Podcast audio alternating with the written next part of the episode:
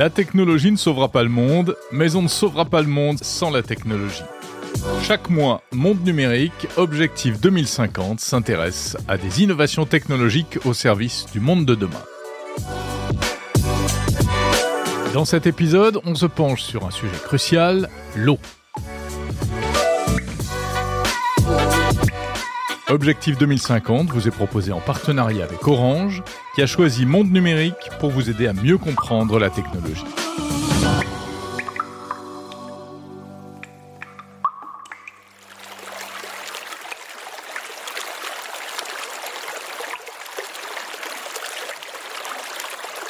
Essentiel à la vie sur Terre, l'eau, on le sait, est aujourd'hui menacée.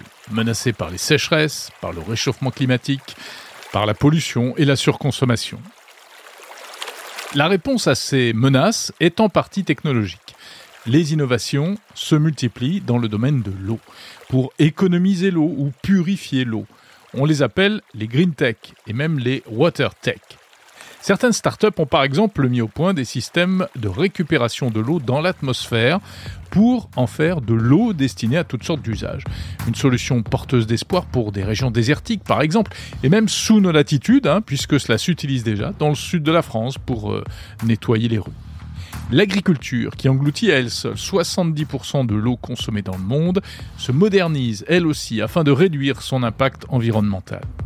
Enfin, les collectivités sont de plus en plus nombreuses à gérer l'eau de manière intelligente à l'aide de capteurs et d'intelligence artificielle pour réguler par exemple l'arrosage des espaces verts. Depuis peu sont même entrés en jeu les jumeaux numériques, c'est-à-dire des modèles virtuels qui reproduisent les installations existantes afin d'optimiser leur fonctionnement et de prévenir le gaspillage. C'est le type de solution que propose notamment la société Xylem, spécialisée dans les jumeaux numériques pour les stations d'épuration. Bonjour Yann Ezan. Bonjour. Vous êtes responsable du développement de la société américaine Xylem, euh, qui travaille donc sur les jumeaux numériques mis euh, notamment à disposition des collectivités locales. En quoi ça consiste? L'intérêt aujourd'hui de travailler avec des jumeaux numériques et de l'intelligence artificielle nous permet de faire gagner du temps et de faire des simulations pour concevoir ou améliorer euh, ce qui est déjà en place. Ça peut être sur des sur des stations d'épuration, ça peut être sur des stations d'eau potable. Euh, donc si on prend l'exemple d'une station d'assainissement aujourd'hui, vous allez avoir du coup des, des, besoins spécifiques dans les stations de maintenir une qualité de traitement, quel que soit le volume d'eau qui peut rentrer. Euh, donc là, on va être capable de digitaliser complètement la station, les bassins, euh, les différents systèmes de, traitement qu'il peuvent y avoir. Et on va du coup pouvoir pousser les curseurs euh, avec ce jumeau numérique sans du coup jouer directement sur le process, donc sans avoir le risque de peut-être de faire un mauvais réglage. Et les algorithmes vont travailler, vont nous permettre de définir quel est le meilleur réglage à obtenir et s'il faut faire faire rentrer un peu plus d'oxygène, s'il faut faire rentrer un peu plus de bactéries, de façon à garantir cette qualité de traitement et jouer du coup après sur d'autres leviers qui sont forcément pertinents comme les économies d'énergie. Euh, savoir que sur des, euh, des stations de traitement, la facture énergétique est, est, est, énorme en fait, et donc du coup c'est un des, un des leviers avec en plus on a dernièrement du coup des, des coûts énergétiques qui, qui font que grimper en flèche. Donc les différents acteurs veulent intervenir dessus. Donc par le biais d'un jumeau numérique, on peut essayer différentes configurations et on va aussi avoir des recommandations automatiques du système qui vont dire voilà, si vous avez sélectionné euh, qualité du traitement et économie d'énergie, il faut faire tel type de réglage. Et donc après, libre euh, l'opérateur de choisir sa configuration comme, comme il le souhaite. Alors tout le monde ne sait pas forcément euh, comment fonctionne une station d'épuration. ça veut dire que c'est quelque chose qui est vraiment actif où il y a des, en permanence des, des paramétrages à effectuer en fait. Oui, c'est-à-dire que il faut imaginer aujourd'hui, vous avez une ville qui va être accordée à une station d'épuration. Euh, cette ville va avoir du coup différentes entrées. Ça va être donc tous les particuliers, bien évidemment, mais on peut avoir aussi des industriels qui viennent faire des rejets. Euh, Peut-être que les rejets qui existent le lundi matin, quand tout le monde part avant d'aller travailler, tout le monde va aux toilettes, le volume du coup de cette eau usée là et la qualité de cette eau usée là va différer, que ça soit dans la journée. Peut-être que le mercredi, l'industriel qui est à côté va faire des rejets complémentaires avec des qualités d'eau différentes. Euh, donc voilà, ça fluctue. Et donc il faut que ces stations-là arrivent à gérer un volume qui peut différer aussi dans l'année. On peut avoir des débits d'été, des débits d'hiver, si on est sur des stations balnéaires ou autres. Euh, il y, y, a toujours des choses qui sont qui sont qui sont drôles sur les, ce qu'on appelle les coefficients de simultanéité. Euh, si on prend l'exemple de la Coupe du Monde, à la mi-temps, tout le monde va aller tirer la chasse d'eau en même temps. Donc là, vous avez un volume d'eau énorme qui arrive. Il faut être capable de le traiter. Donc, on essaye toujours de définir les tailles des stations et la qualité des stations de traitement par rapport à un nombre d'équivalents habitants. Euh, mais il y a plein de paramètres à prendre en compte. Alors, cet effet Coupe du Monde est plutôt drôle, mais, euh, ça permet de visualiser concrètement euh, l'impact que ça peut avoir. Et donc, du coup, comment gérer, comment définir, comment structurer ces, ces stations d'épuration pour du coup digérer ce volume entrant avec cette qualité qui peut varier, comme on disait tout à l'heure, et après être capable du coup de ressortir une eau de, de très bonne qualité. Et c'est là où le numérique, la data, eh bien, euh, permettent de faire les choses de manière euh, beaucoup plus fine.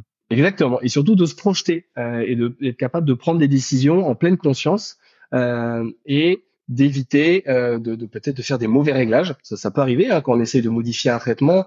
L'impact sur la physico-chimie, sur le traitement, les bactéries qu'il va y avoir derrière, ça peut prendre 20 jours, 30 jours avant d'avoir un réel retour sur ce réglage-là. Là, le jumeau numérique, en quelques secondes, va nous dire, OK, bah, si je fais tel euh, niveau d'oxygène en plus, c'est pertinent ou c'est pas pertinent pour ma pour, me, pour, pour, mon process derrière. Donc le jumeau numérique, ce sont des capteurs, j'imagine, euh, couplés à un, un, modèle informatique qui, qui, reproduit virtuellement ce qui se passe dans, le, dans, dans les réservoirs. Oui, euh, en fait, ce qu'il faut, c'est être capable, comme je disais tout à l'heure, de, créer ce jumeau numérique. Donc, pour créer un jumeau numérique, il faut être capable de modéliser, donc d'avoir de la data, donc des données qui arrivent. Ça peut être euh, la hauteur des bassins, ça peut être la qualité d'eau qui rentre dans les bassins, ça peut être par biais de, nous on vend différentes sondes euh, de, de, de mesures de qualité de l'eau. Ça peut être sur des notions très basiques, ça peut être sur du pH, ça peut être sur sur sur sur de sur la, quantité de micropolluants qu'il peut y avoir à l'intérieur. Ça peut être euh, des capteurs du coup qui peuvent être là ça a été le cas pendant la période Covid. On a besoin de créer de poser des capteurs pour identifier aussi le, le, taux de bactéries notamment avec le Covid. Oui, il y a toutes ces toutes ces notions là de capteurs ont bien rentré euh, pour, pour du coup mesurer et quantifier euh, la donnée entrante à l'intérieur de la station et après avec un algorithme et une formule euh, mathématiques éprouvées, on a euh, des réseaux de, de, neurones qui viennent travailler et on a une prédiction qui va se faire parce que le jumeau numérique est capable d'interpréter ces données-là comme s'il traitait en, en, direct la station et dire voilà si j'additionne ce réglage-là, ce réglage-là, ce réglage-là, ce réglage-là par rapport à la qualité de mes effluents qui rentrent aujourd'hui, je vais être capable de garantir telle sortie. Et donc en jouant sur ces informations-là et sur ce niveau de, de connaissance, on va donc du coup être capable de proposer différents scénarios. Est-ce que ça peut permettre d'éviter des accidents, euh, des choses comme ça, des, des fausses manipulations? Ah oui, oui, complètement. Euh, ça, ça, peut permettre de, de, de, de alors, dans un premier temps déjà peut-être de réussir à, à, à mieux anticiper les, les, besoins de la station euh, dans le cas d'inondation, dans le cas de, de, de, de pollution. Euh, ça peut être, ça peut être des, des informations qu'on peut simuler et voir quel va être l'impact sur la station. Est-ce qu'elle va déborder? Est-ce que le traitement va va complètement euh, échouer. Euh, donc ça peut éviter du coup des, des, des grosses pollutions après derrière sur les eaux. Dernière question, euh, Yann Ezan, quelles sont les, les pistes d'innovation sur lesquelles vous travaillez pour le futur? Qu'est-ce qu'on peut espérer de plus? Il faut savoir que on boit la même eau que les dinosaures. Donc euh, il y a le cycle de l'eau, il, faut réussir du coup à l'optimiser le plus possible. Il faut protéger la ressource parce que la ressource est, précieuse et on s'en rend compte de plus en plus avec ces périodes de sécheresse que, le manque d'eau, euh, qui était peut-être euh, une vague idée il y a quelques années, aujourd'hui ça devient très sérieux et très concret malheureusement dans certaines pour certaines populations. Euh, donc il faut essayer de protéger le plus possible la ressource et commencer à, pouvoir utiliser peut-être différemment l'eau.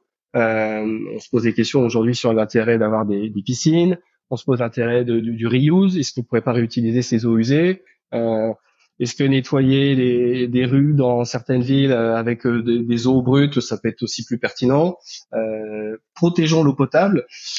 Si on est sur des choses très concrètes aujourd'hui ou très basiques, il faut savoir qu'aujourd'hui, quand vous tirez la chasse d'eau, c'est de l'eau potable. c'est un pack d'eau que vous que vous mettez dans vos toilettes systématiquement a un coût de produire de, de, de, de l'eau, euh, il y a un coût d'énergie, il y a un coût de traitement, euh, il y a des hommes qui bossent euh, et des femmes qui bossent derrière. Par contre, ça a aussi quand même une vraie problématique sur la protection de la ressource. A-t-on réellement besoin de prendre, de prendre ce pack d'eau dans les toilettes à chaque fois qu'on tire la chasse d'eau? C'est des vraies bonnes questions. Donc, optimisons, utilisons différemment aussi la ressource, utilisons peut-être mieux aussi déjà de, de, l'eau qui, arrive par, par le pluvial. on peut très bien aussi repenser et essayer d'avoir cette, nouvelle vision, de dire j'ai de l'eau qui arrive sur mon sol, comment je peux la digérer, pourquoi j'ai des inondations dans certains endroits et que dans d'autres endroits j'ai des la sécheresse, comment on peut partager cette ressource et, optimiser et, s'assurer du coup que, les futures générations puissent toujours avoir de l'eau au robinet? Merci beaucoup Yann Ezan, responsable développement de la société Xylem.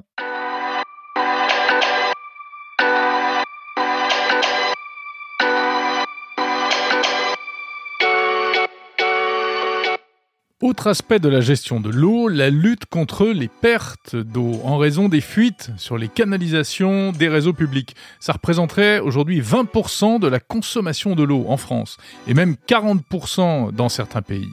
Un gaspillage absurde alors que les périodes de stress hydrique sont appelées à se multiplier. Pour lutter contre cela, il faut surveiller en permanence l'état des canalisations.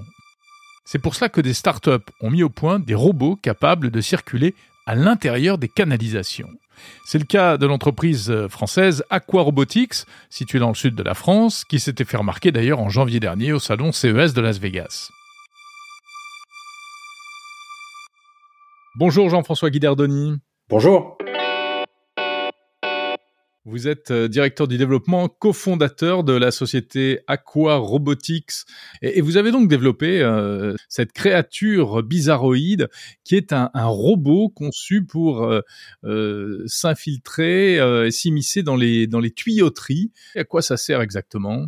L'une des problématiques pour lesquelles on perd autant d'eau, c'est parce que bah, les services de l'eau n'ont pas les données pour prendre les bonnes décisions sur le réseau. Ils n'ont plus la maîtrise de ce réseau. Ils n'ont pas assez d'informations. On a un réseau qui est 98% enterrés hein, sous, sous, terre. Euh, et donc, c'est très compliqué pour eux d'aller chercher de la donnée. Et puis, on atteint un âge limite maintenant. Hein. Vous avez la plupart des réseaux euh, français ont été installés dans la première moitié du, euh, du 20e siècle. Euh, donc, on atteint des âges, euh, voilà, on va atteindre les, les 80, 100 ans pour, on va dire à peu près, là, je crois que c'est à peu près 30% du réseau. Donc, cette, accélération de l'obsolescence, de, l'âge, fait qu'il faut de renouveler de plus en plus ça coûte très cher de renouveler. Et donc, bah, ils renouvellent au compte-goutte et ils renouvellent pas assez.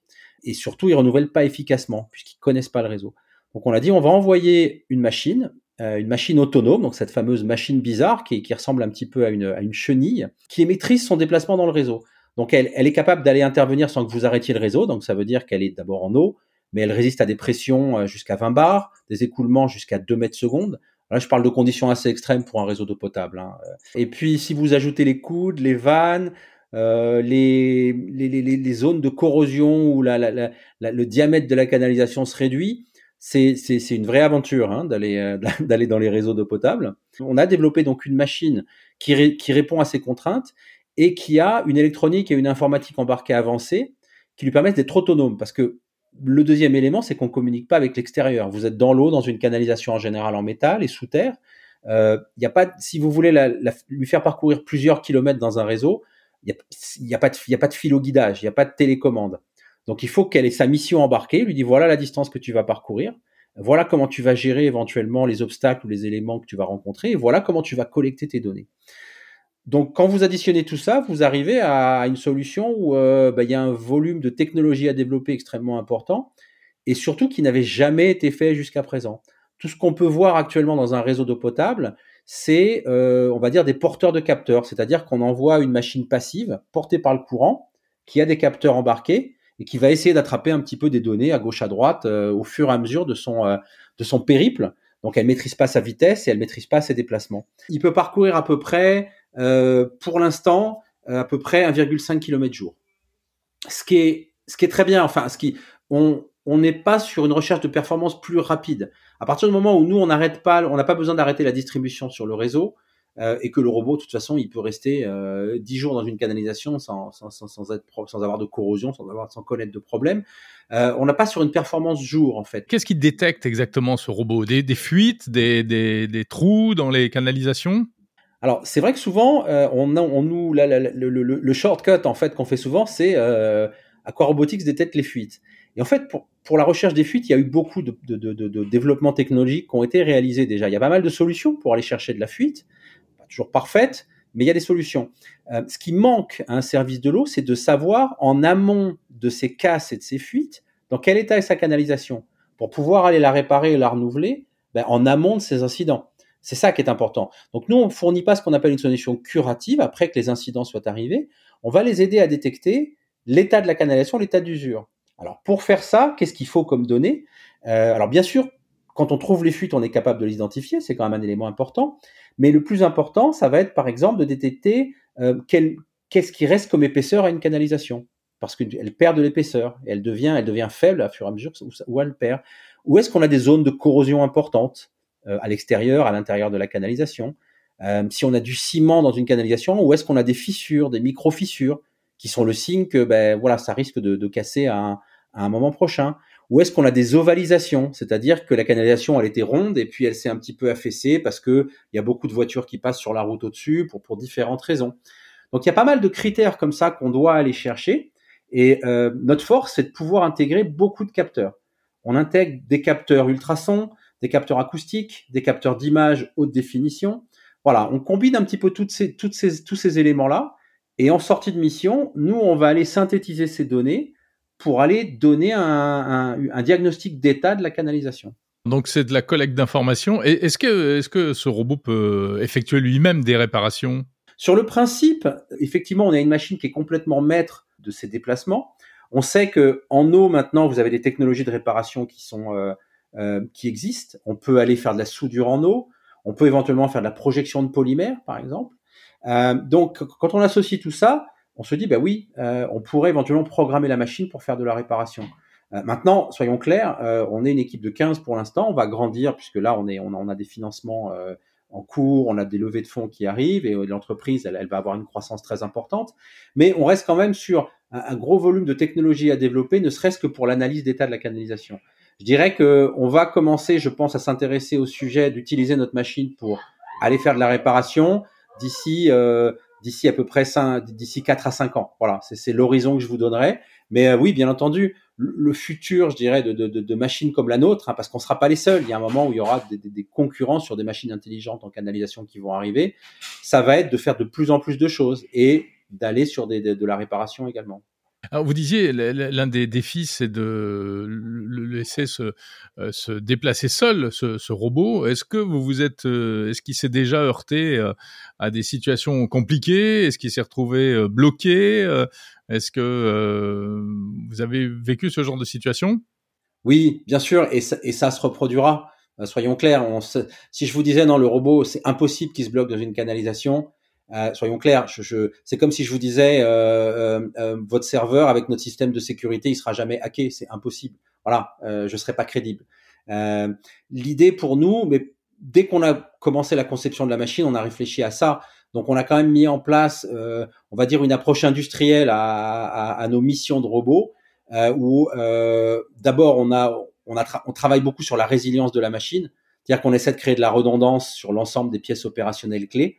Euh, il y a pour, pour faire simple, il y a quelque chose qui tombe en panne, il y a, il y a, il y a, il y a, il y a un remplacement qui, qui arrive derrière. Euh, on a pensé le logiciel embarqué de la machine de façon intelligente. Si on trouve des obstacles qui sont pas prévus pendant la mission, euh, normalement le, le, le, logiciel est capable de les, de, de, de les gérer. Ça veut dire qu'il va annuler une mission s'il voit qu'il y a une vanne qui peut pas passer et qui n'était pas prévue, par exemple, sur un plan. Euh, et puis en cas vraiment de panne, en cas où il se bloque, on a un système qui permet de mettre le robot en mode passif et actuellement, on a encore un système, ce qu'on appelle un fil d'Ariane. Donc le robot, il a quand même un fil qui est pas un câble, parce que sinon le câble nous limiterait en distance, mais on a un fil qui permet éventuellement d'aller sur plusieurs kilomètres, d'aller éventuellement ramener la machine en cas de, en cas de, de, de voilà, de panne. Euh, ça nous couvre quand même beaucoup, beaucoup de situations potentielles.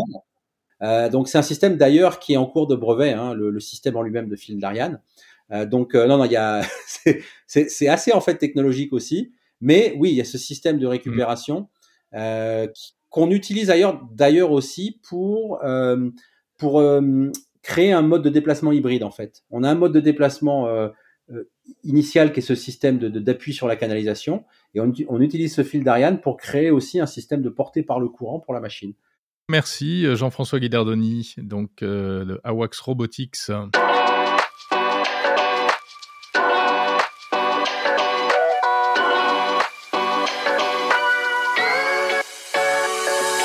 L'innovation technologique au service de l'eau est largement encouragée dans le monde entier.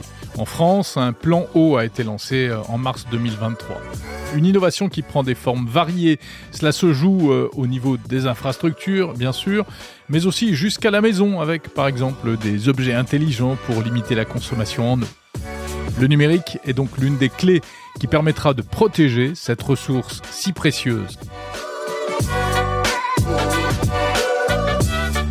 Merci d'avoir écouté Objectif 2050, une émission de Monde Numérique avec le soutien d'Orange. Prochain épisode dans un mois. D'ici là, retrouvez les autres numéros d'Objectif 2050 sur toutes les plateformes de podcast et sur le site mondenumérique.info. Prenez soin de vous et de la planète. Salut